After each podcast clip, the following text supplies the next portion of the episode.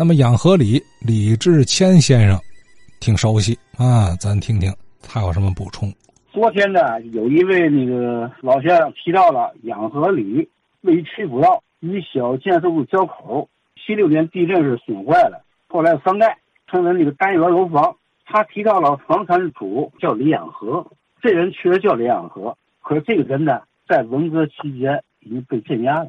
这当时可能他他是可能拿刀哈砍那个就是居委会工作人员，正好六六年那会儿，哎被镇压了。他之前呢怎么回事您知道吗？哎，他以前具体干什么我都不太清楚，反正我就知道啊，房产是他的，分割期间啊给给的是镇压了。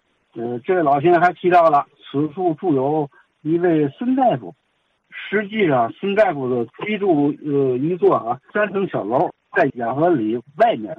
临街曲阜道，现在这小楼还有了，还在。他现在在那个临要路过曲阜道时啊，是光大银行右侧紧跟着挨着，那有一排小小圆房子，他在那儿的小楼，小楼现在还有了。后来这老先生还提到，这个孙大夫有一个老伴是外国人。据我所知哈，孙大夫这个老伴儿哈就是咱们的啊中国人，因为什么？我们小时候啊经常看到他。我有个邻居吧，在在他们家哈当保姆。